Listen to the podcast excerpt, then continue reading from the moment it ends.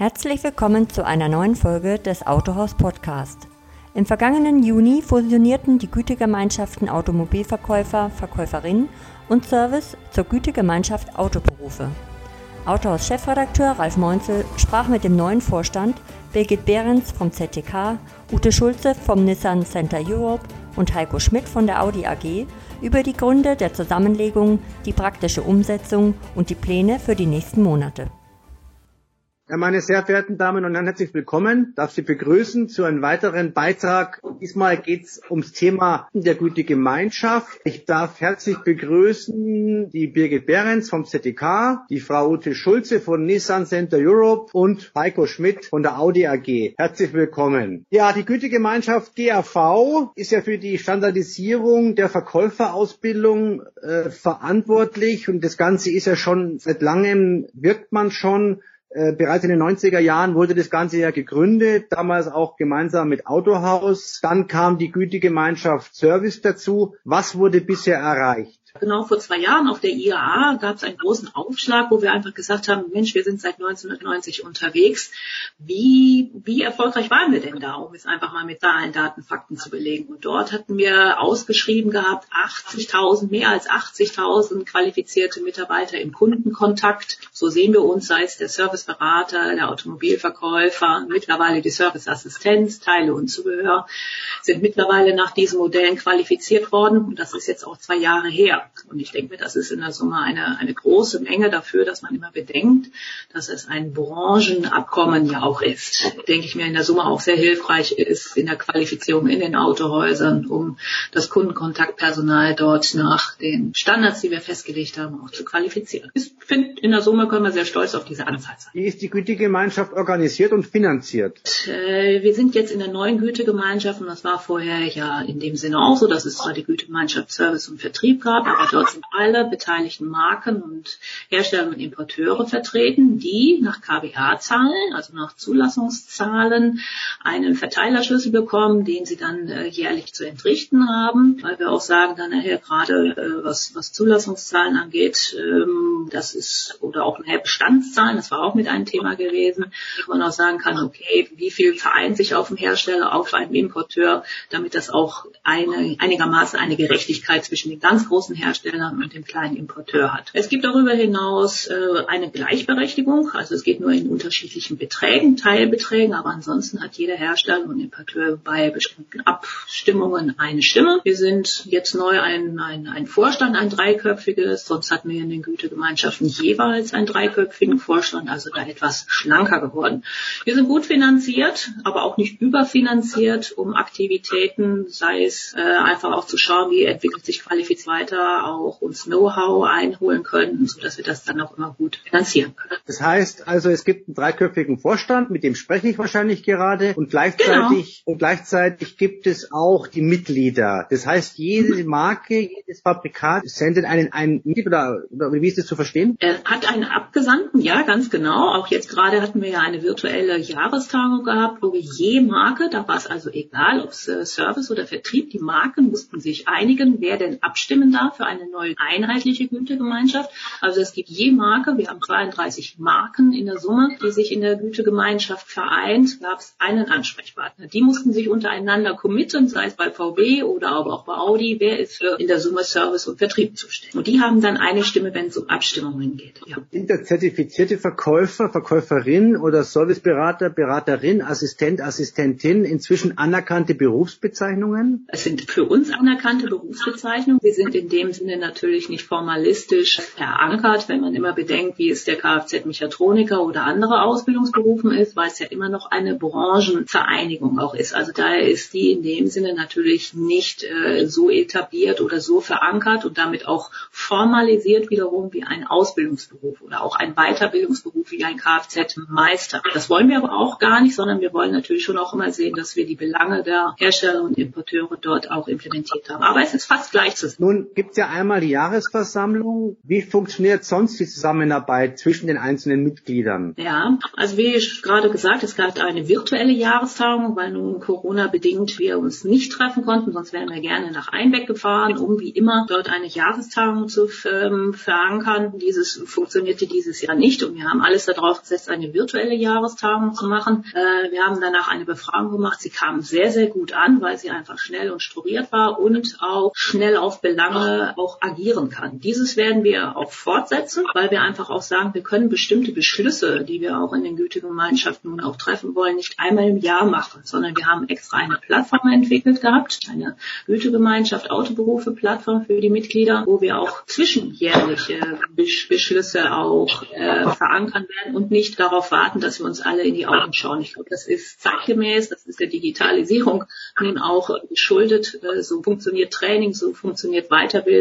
Kommunikation in den Autohäusern und nicht einmal im Jahr. Also da werden wir immer fallweise auf die Plattform gehen und sagen, wir brauchen wieder eine Abstimmung und dann kommen wieder die 32 Abstimmungsberechtigten zusammen. Die Ausbildung erfolgt jeweils bei den Herstellern und Importeuren. Das wissen wir ja, dass eben da die einzelnen Berufe äh, entsprechend die Lehrgänge wahrnehmen. Wie stellt oder stellen die Gütegemeinschaft oder die Gütegemeinschaft besser gesagt die Qualität sicher? Genau, hier springe ich gerne rein. Ähm, das, was natürlich ein Thema ist, auf der einen Seite stellt natürlich jeder Hersteller und Importeur die Qualität auch für seine eigene Ausbildung nochmal sicher, indem er natürlich in der Herstellerorganisation oder Importeurorganisation qualifiziertes Personal hat, die all diese Dinge ausarbeiten, gestalten. Auf der anderen Seite aber haben wir uns in der Gütegemeinschaft in einem engen Zusammenarbeitsmodell natürlich auch die Kriterien erarbeitet. Das heißt, wir haben in der letzten Phase jetzt bis zu der Neuorganisation und vor allen Dingen auch der äh, Zusammenlegung der beiden Gütegemeinschaften ein gemeinsames Kompetenzmodell erarbeitet. Äh, und dieses Kompetenzmodell ist letztendlich für uns, ich sag mal so ein bisschen der Blueprint für die Qualität, die wir sicherzustellen haben. Auf der einen Seite auf Kompetenzebene, auf der anderen Seite aber auch, wo wir uns gemeinsam Methodiken überlegen, die wir dann in den Aus- und Weiterbildungen und speziell natürlich in den Ausbildungen einsetzen. Und somit stellen wir sicher, dass jeder, der diese Ausbildung durchlaufen hat, sei es im Service oder sei es im Verkauf oder auch im Teiledienst, natürlich die Kompetenzen erfüllen muss oder die Kompetenzen mitbringen muss, die dann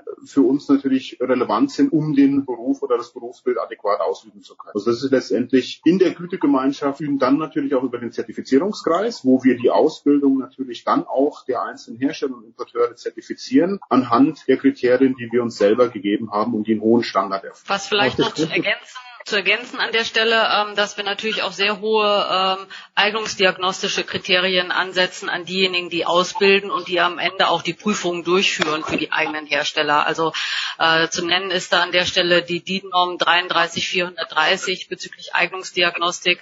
Also wir haben da wirklich sehr hohe Standards angelegt, die auch im Rahmen der Zertifizierung der jeweiligen Hersteller und Importeure entsprechend nachgewiesen werden muss. Gibt es Beispiele aus anderen Branchen? Nicht, dass wir wissen, dass es da vergleiche vergleichbare Branchenanerkennungen auch untereinander gibt. Also es gibt manche Branchen, die uns einfach auch fragen, wie es denn sein kann, äh, dass dann wiederum doch sehr konkurrierende Marken, Hersteller und Importeure, dass sich zu einem Modell auch vereinen. Also es fragen sich schon auch viele, inwiefern kann das äh, funktionieren. Letztens gab es äh, ein, ein Thema aus der Möbelbranche und wo die einfach gesagt haben, das würde es bei uns gar nicht geben. Also die würden ihre, ihre Hersteller und Importeure gar nicht so zusammenkriegen, dass man sich nachher auf ein, ein einen äh, Modus einigen könnte. Also nicht, dass ich wüsste. Interessanterweise ist das auch innerhalb der Automobilbranche äh, nach unserem Kenntnisstand wirklich in Deutschland einzigartig. Wenn man jetzt mal den europäischen Markt anschaut, also gerade wir Importeure äh, sind natürlich sehr eng vernetzt mit den äh, restlichen europäischen Ländern in der Branche und das ist wirklich einzigartig, äh,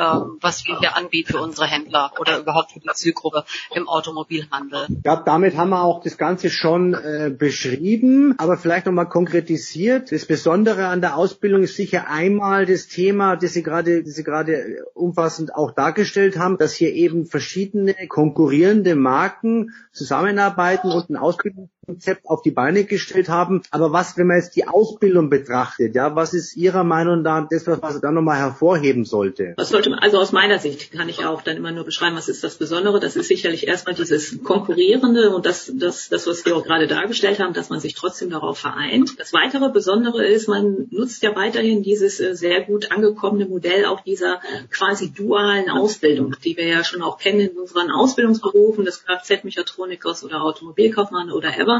Dass man einfach auch weiterhin sagt, dieses Modell setzen wir weiter fort. Also es ist nicht nur rein Theorie, sondern es ist auch immer die Praxis. Es ist immer wieder das Vernetzte, dass man sagt, das, was man innerhalb maximal von, also ein Baustein maximal eine Woche auch mal sein kann und in der Summe sind es ja dann ja Tage, aber dass man das immer wieder in der Praxis umsetzt. Und ich glaube, das ist auch etwas, äh, was weiterhin das Besondere auch ist und dass wir natürlich auch in der Summe auch gewachsen sind und mittlerweile, das hat ja die Ute Schulze auch gerade gesagt, dass wir da schon auch schauen. Das Wichtige ist mittlerweile auch geworden, wen wählen wir denn aus für die Ausbildung? Wir hatten sonst manchmal ganz andere Eingangsvoraussetzungen gehabt, sondern dass man da schon auch schaut, ähm, wie kann derjenige dann auch in der Branche dann nachher auch eingesetzt werden. Aber das ist jetzt erstmal nur mal meine Meinung und ich glaube, die beiden Kollegen werden da noch was anderes zu sagen, was das Besondere ist. Genau. Wenn ich dann äh, direkt mal weiter einsteigen kann, also was ich wirklich äh, ganz großartig finde, was uns da gelungen ist, ist, dass wir jetzt tatsächlich so sehen, dass wir wirklich auch äh, funktionsübergreifend ausbilden können zukünftig. Also dass wir wirklich definiert haben, äh, wir haben unseren Kunden im Fokus, wie muss das Autohaus aufgestellt sein mit seinen wesentlichen Hauptfunktionen, die eben mit dem Kunden in Kontakt kommen. Und das sind nun mal die Verkaufsberater, Serviceberater, Serviceassistenten, sodass wir auch äh, funktionsübergreifend in die Ausbildung gehen können bei den Themen, die eben äh, überlappend geschult werden sollten oder können. Ja, das sind verschiedene Kompetenzen, die man sich da vorstellen kann. Funktions, äh, züglich auf die Funktion bleibt es natürlich dann in der Verkaufsgruppe, im Servicebereich und so weiter. Das ist klar. Ne? Die Spezifika äh, bleiben dann auch getrennt. Das finde ich eine, einen unglaublichen Meilenstein im, im Rahmen der, der Ausbildung und Qualifizierung für alle Beteiligten, für den Kunden, für das Autohaus und für uns als Gütegemeinschaft auch. Ich glaube, ein bisschen, bisschen ergänzend natürlich äh, Dinge, die ähm, bei jedem Hersteller und Importeur vielleicht auch nochmal unterschiedlich sind, aber die Möglichkeit, auf der einen Seite auch immer wieder die Herstellerspezifika und Importeurspezifika einzubinden und das in einem wirklich guten Mix aus unterschiedlichen Methodiken, ob es digital ist, ob es Präsenz ist, ob es wirklich an praktischen Case Studies zu arbeiten etc. Also es bildet halt wirklich einen kompletten hybriden Methodenmix in, in allen Bereichen ab und ich glaube, das ist halt wirklich besonders, weil es einfach ja ganz, ganz viel an Methodik vereint, was unsere Leute im Handel mehr oder weniger dann auch brauchen, um vor Kunde adäquat agieren zu können. Ein schönes deutsches Wort ist es der Begriff Zugangsvoraussetzungen. Nehmen wir mhm. mal die Beispiele Serviceberater und Verkäufer. Was ist da vorgeschrieben? Oder gibt es da jetzt auch eine Neuerung zum, jetzt mit dem, mit der neuen Gütegemeinschaft? Also als Zugangsvoraussetzung, wenn man das überhaupt so nennen darf, ist es natürlich äh, die Thematik, dass jeder, ob Service oder auch Verkauf, der in die Ausbildung rein möchte, halt als erstes mal ein Auswahlverfahren absolvieren muss und dieses Auswahlverfahren auch erfolgreich bestehen muss. Und das ist, glaube ich, schon mal ein ganz, ganz wichtiger Punkt. Und auch dieses Auswahlverfahren referenziert schon auf unser Kompetenzmodell. Das heißt, da schauen wir uns schon die Potenziale der Menschen an, die dann hinterher in die Ausbildung gehen. Hat für uns auf der einen Seite natürlich auch ähm, zwei Dinge, die, die wir da wichtig finden und das nicht nur für Hersteller und Importeure als auch für die Handelsorganisationen. Wir schauen hier auf Potenziale, um dann wirklich zu sagen, derjenige, der dann in die Ausbildung geht, hat auch die Möglichkeit, diese Ausbildung adäquat zu durchlaufen und hinterher auch wirklich das Zertifikat dann nach erfolgreicher Prüfung ähm, zu bestehen. Also es geht wirklich um eine Potenzialeinschätzung und das ist die Zugangsvoraussetzung, die für uns dann wesentlich ist, die sich an einem Kompetenzmodell orientiert. Gut, natürlich braucht man auch eine erfolgreich abgeschlossene Berufsausbildung, nehme ich mal an. Verlangt ihr mittlere Reife, Abitur oder sowas oder Studium oder einfach mal nochmal für den Laien äh, ganz kurz ja. da dargestellt, was verlangt wird. Also mag, mag ich vielleicht ganz kurz nur meine Meinung, äh, das können wir uns gar nicht mehr erlauben, weil es gibt so wunderbare Potenziale und Kompetenzen, die unter Umständen noch keine Berufsausbildung haben oder eine Berufsausbildung haben, die für uns vollkommen irrelevant ist, weil er Raumausstatter war, etc. etc. würden wir sonst gar nicht berücksichtigen, aber es würden uns viele Potenziale flöten gehen. Also auf diese Eingangsvoraussetzungen oder Zugangsvoraussetzungen setzen wir überhaupt gar nicht mehr. Also interessiert uns auch nicht, ob er mittlere Reife hat, sondern einfach, was ist das für ein Mensch, hat er Spaß am Kundenkontakt und das wird herausgekommen sein, das was der Heiko auch gesagt hat, machen wir bei der Potenzialanalyse und äh, also es ist uns eigentlich egal, wo kommt der her, sondern was bringt er mit. Das ist für uns eigentlich so das Motto. Das heißt, Assessment Center heißt es gar nicht mehr jetzt? Nein. Standortbestimmung heißt es.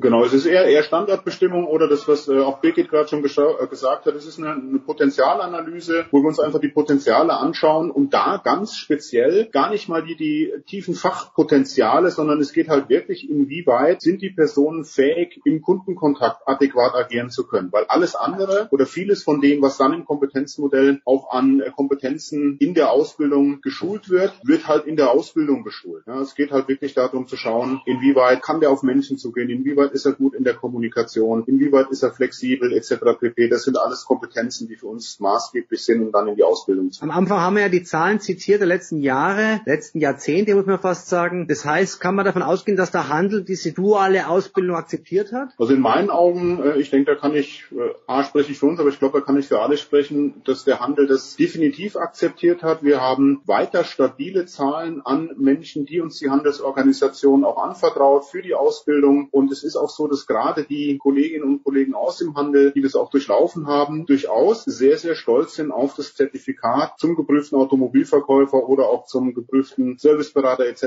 pp. Also für, ich kann sagen, es ist ja sehr anerkannt. Und auch das Duale, weil es einfach ein gesunder Mix ist aus Theorie und Praxis und das Autohaus da auch immer in dem Kontext eingebunden. Ich kann mich erinnern, wie, damals, wie wir angefangen haben, ging es darum, dass man sagt, wir müssen das Verkäuferimage verbessern. Das hat, da hat sich ja inzwischen mehr dazu gesellt, ja. Wie hat sich denn die, die Ausbildung überhaupt jetzt verändert in den letzten 25 Jahren? Also wenn man das natürlich immer schaut, ähm, die ersten fünf oder die ersten äh, 13 Jahre war ich ja gar nicht mit dabei. Ich bin ja jetzt auch erst äh, seit den, den letzten elf Jahren mit dabei. Aber äh, es ist auch so fortsetzend, wie natürlich auch damals grundsätzlich Ausbildung stattgefunden hat. Es war sehr fachbezogen gewesen. Also was muss ich tun, was muss ich in BWL können, was muss ich in Recht können, was muss ich im Kundenkontakt können, was sind dort die einzelnen Handelsprogramme etc. etc. Und genauso war Ausbildung gewesen und so war auch die Weiterbildung für Service und auch für Vertrieb. Dies hat sich geändert, sondern es geht eher um eine Handlungsorientierung. Also wie komme ich dann nachher auch in Handlung hinein? Was bringe ich auch schon in Handlung mit? Wie gehe ich mit bestimmten äh, Umständen auch um? Also es ist in dem Sinne sehr auf den jeweiligen ähm, ja, Mitarbeiter im, im Autohaus auch gebunden. Also was will ich dann nachher gegenüber dem Kunden auch zeigen? Also wie, wie geht es in die Handlung? Wie geht es um Verhalten etc.?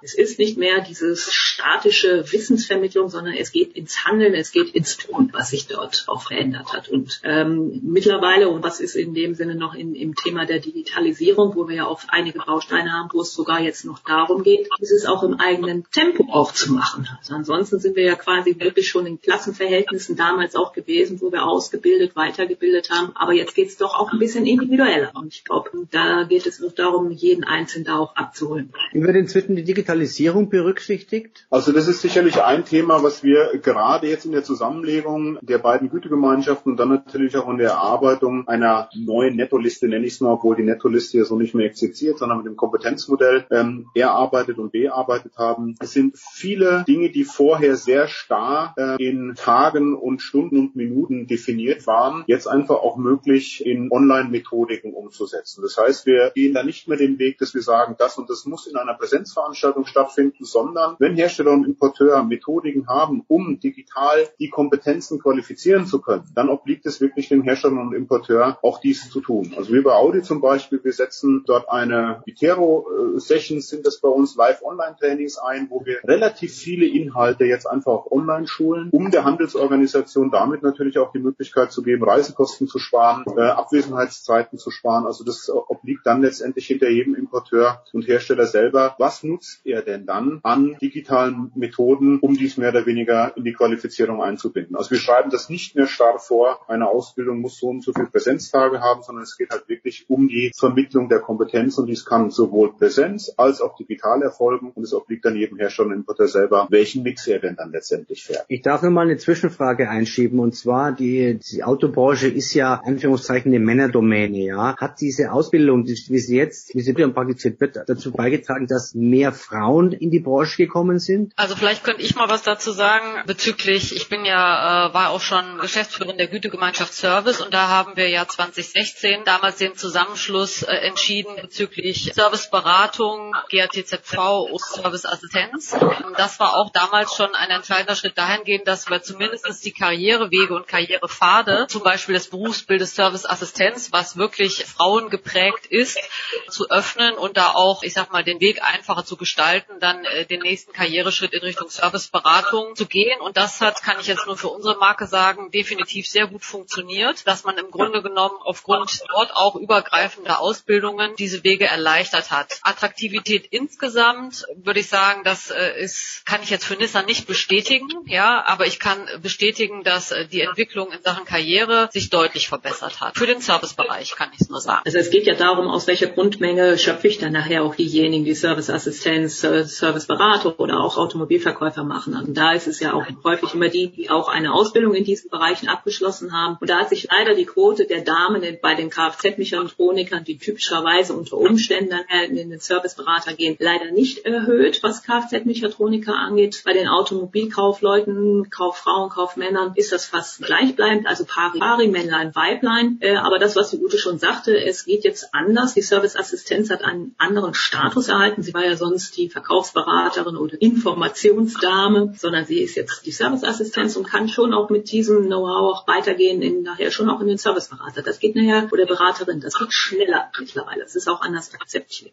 Dann kommen wir mal zum Thema Zusammenlegung der Gütegemeinschaften. Zu welchem Zweck hat man das gemacht? Wir haben es zwischendurch immer schon mal äh, durchklingen lassen. Also der Hauptzweck ist tatsächlich, dass wir viel mehr die Synergien nutzen, die wir jetzt schon haben und vor allen Dingen auch um die Zukunftsfähigkeit unserer Berufe, die wir in der Automobilbranche haben, abzusichern und zu verbessern. Das geht in unterschiedlichste Richtungen. Zum einen die Attraktivität, zum einen äh, die Möglichkeit, sich auch in unterschiedlichen Berufen innerhalb der Branche besser und schneller zu entwickeln. Wenn man zum Beispiel zukünftig Verkäufer und Serviceberater in übergreifenden Ausbildungen hat und sich das später erst bei der funktionsbezogenen Ausbildung ändert, kann man, wenn man jetzt zum Beispiel die Serviceberatung abgeschlossen hat und man möchte gerne Verkäufer oder Verkaufsberater werden, muss man nur noch die Aufbaufunktion der Verkaufsberatung machen, sodass das alles auch schneller geht und da eine größere Flexibilität ist. Das ist das eine. Und insgesamt sind wir davon überzeugt, dass die Anforderungen an die Berufe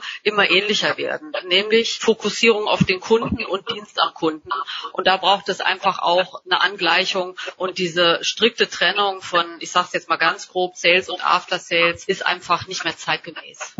Ja, also letztendlich sind es halt wirklich die Sachen, äh, die, die du gerade schon genannt hast, einfach die Ähnlichkeit auch in den Berufsbildern und äh, die Möglichkeit, fluide zwischen den Berufsbildern dann auch zu wechseln. Also ich glaube, das ist ein ganz, ganz wesentlicher Punkt, auch für den Invest, den die Hersteller und Importeure in die unterschiedlichen Ausbildungen dann auch gesteckt haben. So kann man einfach da auch Budgets so einsetzen, dass sie einfach noch sinnvoller sind, anstatt eine Aufsplittung in Berufsbildern zu machen oder in Ausbildungen, die einfach zusammengehören in der, in der Entwicklung der Menschen. Was ist künftig gemeinschaftlich? Also wie viele Module, wenn man das noch sagen kann, sind denn hier jetzt quasi vereint worden, weil sie eben dann doch das gleiche Thema betreffen? Ich glaube, das kann man so gar nicht auf Module äh, beziehen, sondern letztendlich geht es ja darum, ähm, das referenziert so ein Stück weit auch auf die Frage, die du noch äh, gestellt hast. Also letztendlich geht es darum, gar nicht Module für die Ausbildung zu gestalten, sondern wie gelingt es uns, Methodik zu entwickeln, damit die Kompetenzen dann für die unterschiedlichen ähm, Berufsbilder geschult werden können. Und wir könnten uns zum Beispiel vorstellen, dass eine, eine komplette Ausbildung in einer Grundausbildung zu unterschiedlichen Kompetenzen komplett mit Verkauf und Service komplett zusammengelegt wird und dann gibt es ja noch Fachspezifika, die eventuell trennend sind. Also es ist ein sehr, ja, ich nenne es immer fluides Konstrukt, was da gefahren werden kann, weil das Kompetenzmodell das führende Konstrukt dann für die Ausbildung ist. Wie haben sich die Inhalte geändert? Kann man ja ganz klar sagen, ja. Wenn ja, in welcher Form? Dann sagt ihr, ja, Kompetenzmodell heißt ja, dass wir also mehr die Kompetenz im Vordergrund stellen wollen. Jetzt ist die Frage, wie wird A Kompetenz vermittelt, A und B, wie wird sie dann gemessen? Also die Kompetenz wird natürlich äh, vermittelt in der, in der Methodik, ja, also dass man natürlich unterschiedliche Methoden dann wählt, die am besten geeignet sind, um die unterschiedlichen Kompetenzen zu entwickeln. Nehmen wir mal ein Beispiel, dass man sagt, wenn es darum geht, in Kommunikation oder in Verhandlungs, Verhandlungskompetenz und so weiter zu, zu erlernen, dann setzen wir zum Beispiel sehr gerne die Methodik ein, das mit Rollenspielen zu machen, teilweise auch in Unterstützung von Seminarschauspielern, um in der Situation sehr, sehr konkret zu sein und diese Situation so am besten nachspielen zu können, wie sie dann hinterher im Autohaus-Kontext auch. Und da ist es äh, zum Beispiel ein gutes Beispiel dafür, dass ein Verkäufer oder ein Serviceberater, wenn es um Konfliktgespräche geht oder auch um, um Erstgespräche, da relativ nah miteinander in der Ausbildung fungieren können und agieren können, weil letztendlich die Kompetenz der Kommunikation müssen in den unterschiedlichen Berufsbildern komplett gleich ausgeprägt sein. Und so vermitteln wir mehr oder weniger dann mit den adäquaten Methoden die Kompetenzen, die für uns wichtig sind und im Kompetenzmodell niedergeschrieben sind. Und was wirklich da auch noch ganz, ganz wesentlichen Faktor, da kommen wir immer wieder drauf, wenn wir äh, das Thema Kunde im Fokus halt nehmen. Also wenn jetzt ein Kunde tatsächlich in den Servicebereich kommt mit seinem Fahrzeug, das klassische Beispiel, und der Serviceberater auch sofort erkennt, dass das eventuell auch ein Kunde ist für den, für den Verkauf und da wirklich mit seinem Verkäuferkollegen dann auch in den Kontakt kommt und dass im Grunde auch dieses Konkurrenzverhalten ein bisschen auseinander dividiert wird, so wie es häufig noch anzufinden ist, dass auch das gegenteilige, gegenseitige Verständnis für das, was, was die Kundenanforderungen sind, dass es eben nicht nur Service und Verkauf, sondern dass es eben ein gemeinsames Anfordernis ist, was abzulegen ist. Das ist halt für uns eine absolute Kernkompetenz, was zum Beispiel auch sich in den jeweiligen Prozessen widerspiegelt. Also ich bin davon überzeugt, dass es notwendig ist, dass ein Serviceberater durchaus auch firm ist in den äh, Verkaufsprozessen und umgekehrt. Ja, das sind zum Beispiel Themen, die wir zusammen schulen werden, um da das gegenseitige Verständnis auch ähm, zu sensibilisieren. Und dann gibt es eben verschiedene Methoden, wie man das machen kann. Also wenn zum Beispiel eine Serviceberatung, die sind ja äh, sehr viel am Telefon auch aktiv, dass man da gezielt mit so Telefonkofferübungen, dass man zum Beispiel tatsächlich auch mit echten Kunden in Anführungsstrichen ähm, telefoniert und da ganz aktiv in die praktische Umsetzung geht.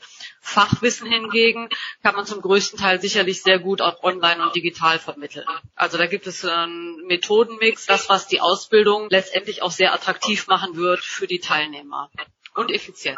Nun gab es ja im Juni die Vereinigung. Jetzt ist die Frage, ab wann geht's denn los jetzt mit diesem Kompetenzmodell? Wann, wie wird die Schulung umgestellt, die Ausbildung jetzt? Also das geht ab sofort los, kann man sagen. Im Grunde äh, war der Startschuss die Jahrestagung und die Zusammenlegung. Wir haben jetzt von der von der Geschäftsstelle aus und vom Vorstand aus aufgefordert, die geplanten äh, Termine der Zertifizierung zurückzumelden. Es gibt halt Übergangsregelungen, wie die einzelnen Hersteller, Importeure damit verfahren Verfahren, weil zum Teil sind die natürlich erst jüngst zertifiziert worden. Es gibt halt einige, die sich jetzt schon gemeldet haben nach dem neuen Verfahren. Ich meine, der erste ist nächstes Jahr im Frühjahr dran. Das heißt, die, die Unternehmen sind jetzt in der Konzeption und in der Pilotierung. Äh, braucht natürlich auch alles eine gewisse Zeit, weil das Verfahren an sich einmal komplett durchpilotiert werden muss, bevor es in die Zertifizierung gehen kann. Aber ich denke mal, der erste wird wahrscheinlich nächstes Jahr im Frühjahr zertifiziert werden. Ja. Genau. Es, geht, es geht aber erst, wenn alle also ich kann erst dieses, dieses Zertifikat vergeben, wenn ich auch zertifiziert bin als Hersteller-Importeur. Korrekt, ja. genau so ist. Wir zertifizieren ja die Hersteller und Marken, die wiederum dann ihre Teilnehmer. Ne? Also einmal ja, muss das,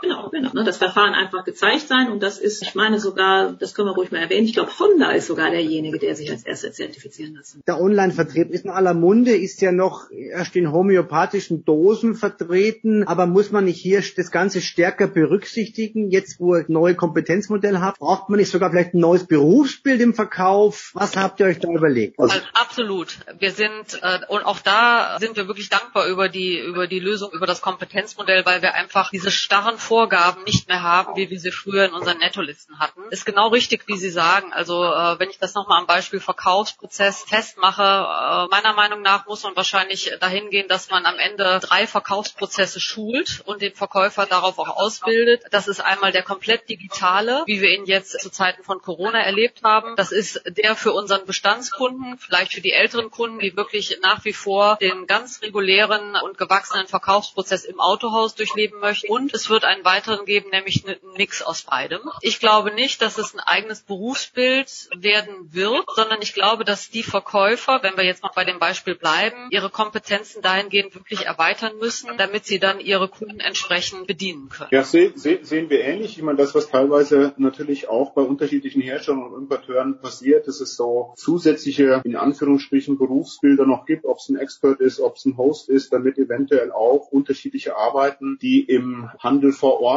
passiert sind, an solche Personengruppen ein Stück weit abgegeben werden, dass ein Verkäufer dann online als auch offline in den maßgeblichen Kernprozessen bespielen kann. Also das muss man sich sicherlich mal anschauen, wie das funktioniert. Ich glaube auch nicht, dass wir einen eigenen äh, Online-Verkäufer gestalten. Ich glaube eher, dass es darum geht, wie stellen sich die Autohäuser insgesamt in dem ganzen Omnichannel-Thema auf und wie gestaltet sich der Handel zu diesem Thema auch in den Prozessen. Und natürlich, was gestalten wir als Hersteller in den Prozessen mit. Aber wenn es so wäre, also wenn es dann sich nachher herauskristallisieren würde, dass man einen Online-Verkäufer in der Summe, wenn es die Branche dann nachher wirklich auch bedingt, zeigt wiederum das Kompetenzmodell, dass wir darauf sehr schnell aufsetzen könnten. Also wo ja. wir uns dann nachher auch darauf einigen, dass äh, welche Kompetenzen bedarf es, weil es geht ja auch darum, dass wir uns untereinander anerkennen.